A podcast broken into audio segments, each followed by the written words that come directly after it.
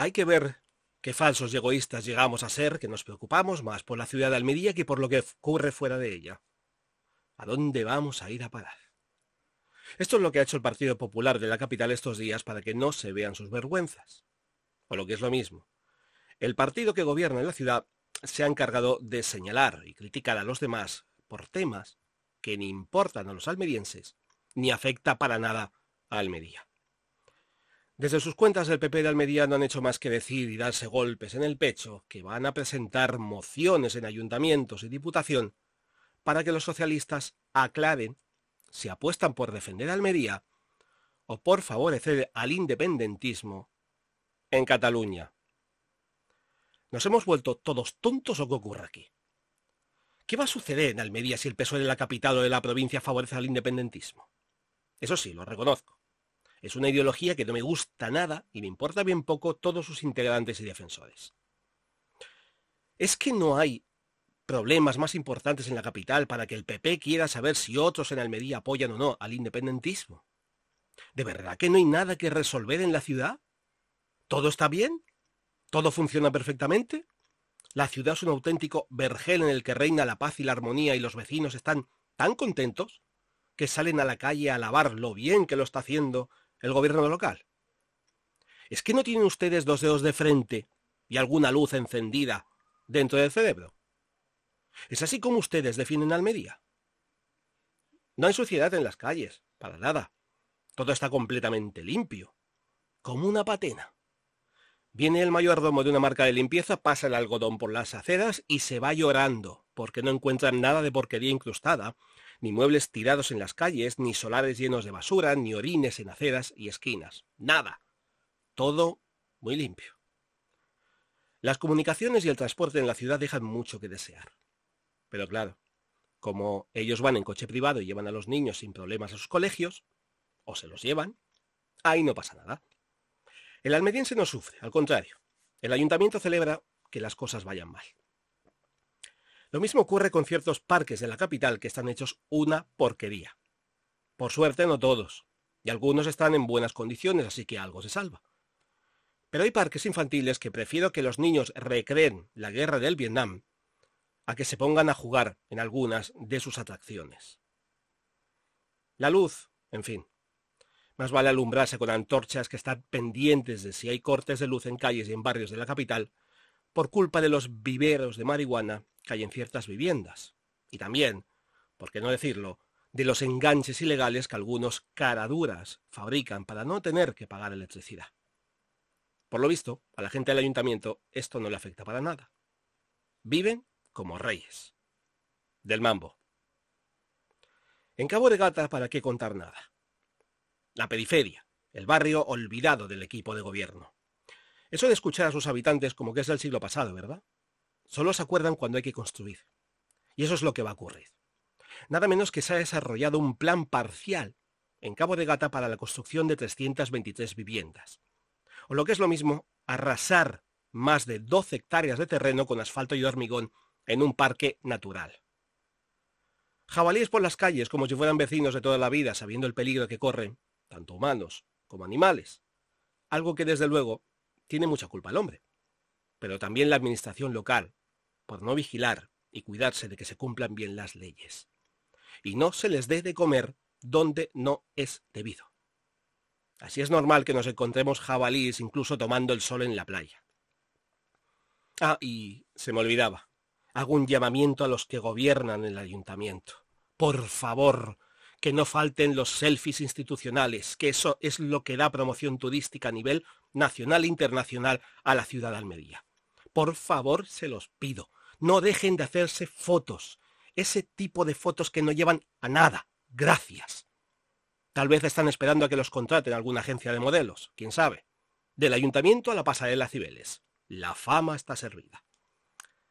De lo que no me olvido es de Paraje Guillén, Llano de la Molina, Cortijo Cintas y Cortijo Córdoba que siguen sin tener farolas en sus calles. Vecinos que están más que hartos de este ayuntamiento y de toda su fauna, que en teoría trabaja en este. Les alegran los oídos con palabras bonitas, pero a la hora de la verdad, nada de nada. Promesas sin cumplir desde hace más de un año, Se aprueba una licitación para la instalación de farolas, se publica que se va a hacer un concurso, pero no se ha vuelto a saber más del tema. He enviado un correo electrónico al área de sostenibilidad medioambiental y energética, cuyo concejal es Antonio Urdiales, para saber cómo va el tema y cuándo se va a llegar a un punto y final en este problema. Espero que me conteste. Y me dejo muchos temas, muchos más temas. Desde luego, pero no quiero aburrir más de lo que estoy haciendo ya. En fin, ¿cómo van a querer venir los turistas a Almería cuando la capital está hecha unos zorros? Una vez más les digo, déjense de tanta tontería de señalar a los demás por los errores que cometen desde el ayuntamiento, por los problemas que crean a los vecinos, por tapar las vergüenzas de una nefasta administración, y pónganse a trabajar de una vez por y para Almería. Si ustedes quieren de verdad apostar por Almería, demuéstrenlo de verdad y dejen el teatro y la interpretación para los actores. Y ahora, noticias.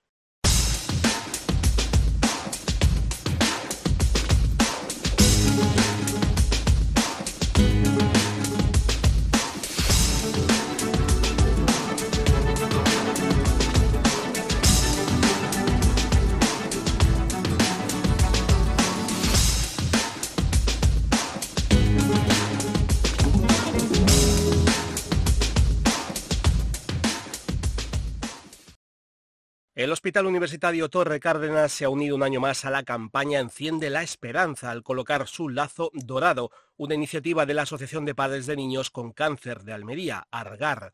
Esta acción sigue la propuesta europea de convertir septiembre en el mes de concienciación sobre el cáncer infantil en toda Europa.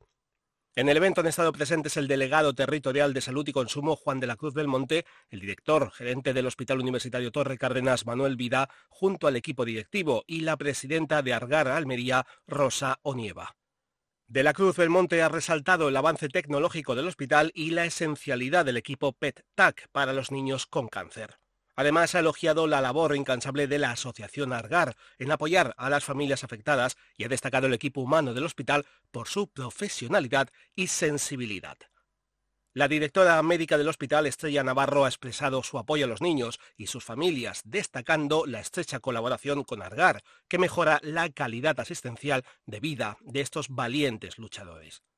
La presidenta de Argar, Rosa Nieva, ha hecho un llamamiento a la sensibilización con el cáncer infantil y ha agradecido a todos los profesionales involucrados que luchan contra esta enfermedad. Un equipo multidisciplinar formado por otros profesionales del hospital como radiólogos, patólogos, cirujanos pediátricos, neurocirujanos, radioterapeutas, paliativistas que forman el Comité de Tumores Pediátricos. El Hospital Torre Cárdenas atiende aproximadamente 25 nuevos casos de cáncer infantil y de adolescencia al año, su unidad de oncología infantil participa en ensayos clínicos internacionales y la supervivencia alcanza el 80%, similar a otros centros destacados en España. La planta de oncología cuenta con habitaciones individuales, algunas específicamente diseñadas para adolescentes, un aula escolar y un equipo multidisciplinario que garantiza una atención integral. Mal comienzo para el curso escolar en la provincia de Almería. La Central Sindical Independiente de Funcionarios, CESIF Almería, ha puesto la voz de alarma en el inicio del curso 2023-2024. Según el sindicato, solo cuatro de las 15 escuelas infantiles públicas de 0 a 3 años en la provincia de Almería han comenzado el nuevo ciclo con su plantilla al completo. Esto ha dejado un total de 33 puestos sin cubrir en diversas categorías profesionales, incluyendo personal de limpieza, cocina y técnicos superiores de educación infantil. Los centros más afectados son los de Santo Ángel y Mediterráneo en la capital, con cinco y seis plazas vacantes respectivamente. También en Almería las escuelas infantiles como Los Llanos, en la barriada de La Cañada o en la escuela infantil La Alcazaba. En referencia a la provincia, la escuela infantil Las Novias de Daza, en la zona del poniente almeriense, con un déficit de 6, en Garrucha, en la escuela infantil La Sirenita, Campanilla en Vera o La Rosaleda en Roquetas de Mar, entre otras. Victoria López, responsable del sector de Administración General de la Junta de Andalucía de CESIF Almería, califica esta situación como inadmisible y sostiene que está perjudicando gravemente el funcionamiento de estos centros y, en su última instancia, a las familias que dependen de ellos. CESIF atribuye esta crisis a las recientes modificaciones en la relación de puestos de trabajo que han paralizado el proceso de contratación debido a problemas en el sistema informático de recursos humanos. La situación afecta no solo a las escuelas infantiles, sino también a otros centros educativos públicos en toda la provincia. Esta llamada de atención busca presionar a las autoridades para que aborden con urgencia esta problemática que impacta tanto en la calidad de los servicios públicos como en el bienestar de la comunidad. La Asociación de Personas con Discapacidad, el saliente de Albox, con el apoyo de CaixaBank y Caja Granada Fundación, ha lanzado Descubre el Mundo, un proyecto destinado a mejorar la calidad de vida de las personas con discapacidad. El proyecto combina terapias físicas y psicológicas innovadoras para complementar los tratamientos ya existentes en la residencia Francisco Pérez Miras y el centro de día para personas con discapacidad física gravemente afectadas y el centro de día ocupacional El Saliente, todos ellos gestionados por la asociación. La novedad se presenta con el uso de tecnología de realidad virtual y electroestimulación, dividido en fases activas y pasivas, todo diseñado para fortalecer habilidades motoras y cognitivas. Gracias a este proyecto se obtendrán mejoras notables en la salud de las personas con discapacidad y calidad de vida. Además de los beneficios físicos, se está trabajando en la independencia en las actividades diarias. La colaboración de la Asociación de Personas con Discapacidad El Saliente de Albox, CaixaBank y Caja Granada Fundación contribuirá a que un total de 54 usuarios, muchos con patologías físicas y condiciones médicas asociadas, experimenten un notable impacto positivo en el bienestar físico y psicológico de los albojenses, tonificación muscular, coordinación y equilibrio básicos para poder realizar de forma autónoma alguna de las tareas de la vida diaria. Paralelamente a esto, con estas actividades se refuerza su seguridad y bienestar por los progresos experimentados a nivel individual. El presidente de la Asociación de Personas con Discapacidad Verde y Blanca, Antonio Sánchez del Amo, y el presidente de la Fundación Isabel Enrique Díaz, Luis García Enrique, han sellado un importante acuerdo. Este convenio tiene como objetivo principal facilitar la integración de niños y jóvenes con discapacidad a través de programas de ocio intergeneracional. El programa, gestionado por el Área de Gestión Social de Verde y Blanca, ha demostrado ser un éxito al combinar el entretenimiento con la inclusión. Incluye salidas, encuentros, formación, campamento y viajes, con la valiosa contribución del voluntariado.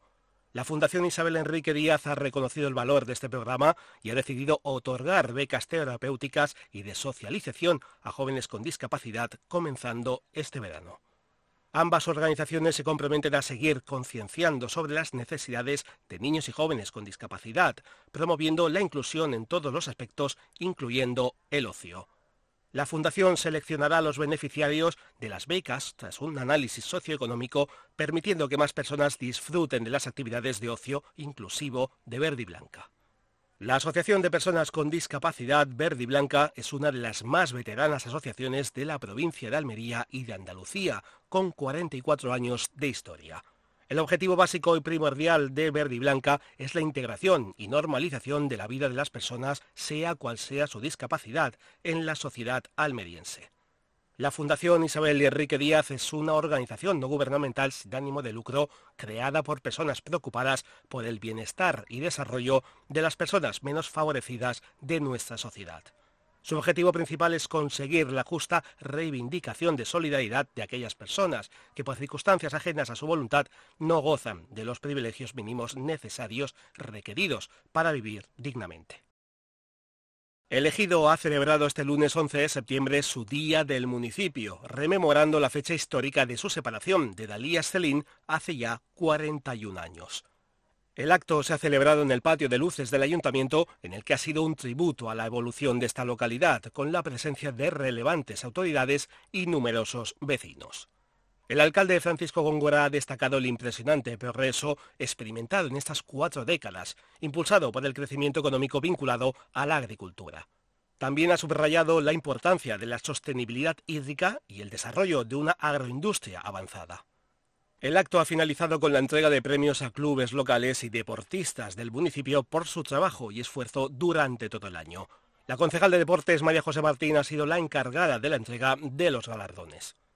La Copa Alcalde, entregada por el propio Francisco Góngora, ha sido para Paulino Granero, quien ha agradecido el cariño de su pueblo tras haber tenido una larga trayectoria internacional como entrenador de fútbol. Juan Carlos Bravezo, jugador del equipo provincial de baloncesto Murgi, ha sido galardonado con el premio especial del jurado. Con gran entusiasmo, Bravezo ha expresado su gratitud por este reconocimiento, el cual valora su dedicación a lo largo de su carrera en el baloncesto. María Escudero, quien competirá en el Campeonato del Mundo de Triatlón de Ironman, una de las pruebas deportivas más duras del mundo, también ha recibido un merecido reconocimiento. El alcalde ha reafirmado su compromiso con el deporte, anunciando nuevas instalaciones y destacando su importancia como elemento de convivencia y salud para los ejidenses. El parque temático Oasis Mini Hollywood, ubicado en el desierto de Tabernas, se prepara para conmemorar su 50 aniversario en 2024.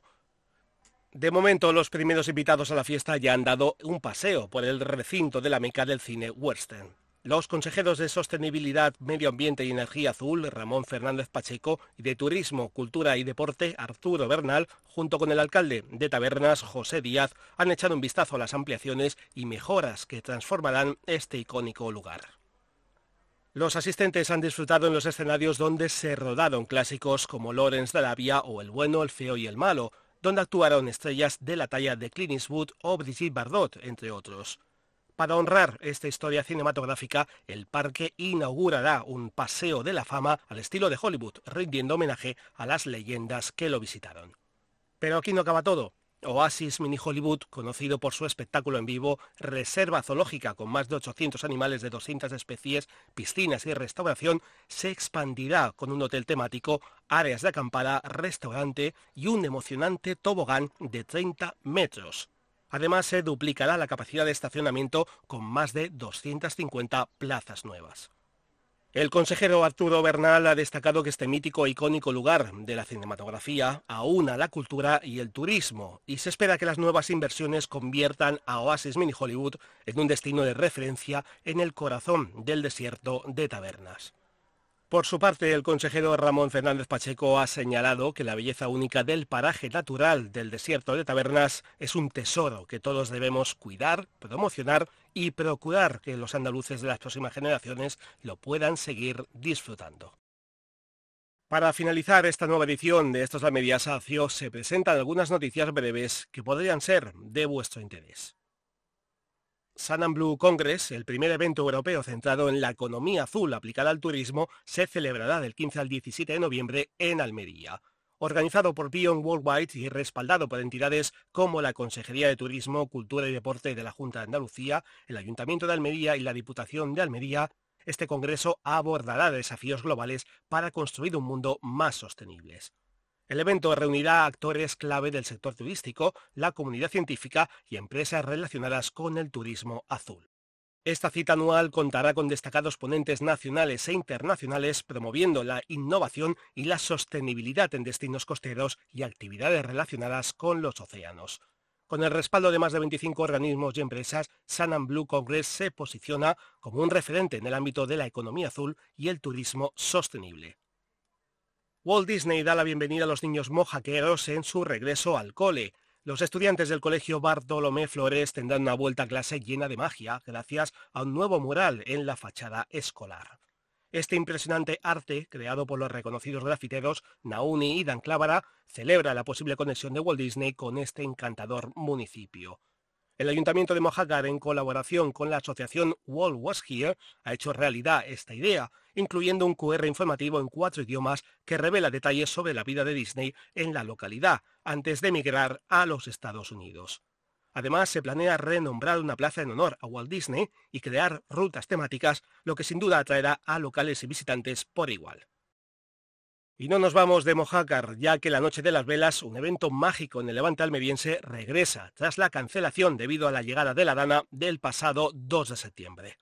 Programada para el 30 de septiembre coincide con el Día del Turismo Internacional, una fecha significativa para despedir septiembre por todo lo alto, prometiendo una celebración espectacular. A pesar de los temores iniciales sobre la fecha, los hoteles informan que los visitantes han reprogramado sus reservas, anticipando una gran afluencia. El evento ofrecerá un ambiente único con 5.000 velas iluminando las calles y música en vivo en todo el casco antiguo. El transporte público será clave, ya que el tráfico estará cerrado. Reserva esta fecha en tu calendario, ya que será una velada emocionante que no querrás perderte. La vuelta al cole es un día muy especial para muchos niños y este año también para la localidad de Nix, que 34 años después vuelve a tener colegio. La última promoción de alumnos y alumnas que dijeron adiós a esta escuela hace más de tres décadas han sido los encargados de preparar con todo detalle este día tan especial y esperado para todos, sobre todo para el nuevo alumnado. El alcalde de Nix, Álvaro Izquierdo, no ha querido perderse esta fiesta y ha destacado que la localidad está viva y creciendo en servicios. Los docentes están entusiasmados por este nuevo desafío que promete un futuro brillante para la educación en Enix y que deja una marca imborrable en la comunidad. Hasta aquí algunas de las noticias de esta semana. Si os ha gustado este nuevo episodio solo tenéis que dar like al pulgar, suscribiros al canal ya que es un gran apoyo y compartirlo con todos vuestros amigos y conocidos que vivan fuera de Almería y tengan interés por saber de su tierra. Si queréis proponer algún tema que os interese o denunciar algo que perjudique a los habitantes de la capital o de algún pueblo de la provincia, se hará llegar a quien corresponda, esperando su respuesta. Y aunque no contesten la denuncia, se publicará en la siguiente edición. Por supuesto, podéis opinar en el canal sobre las noticias publicadas o de algún otro tema que pueda ser del interés de todos. Muy buenas a todos, sacias y sacios, gracias por escucharnos una semana más y hasta una próxima edición de Estos Almería Sacio.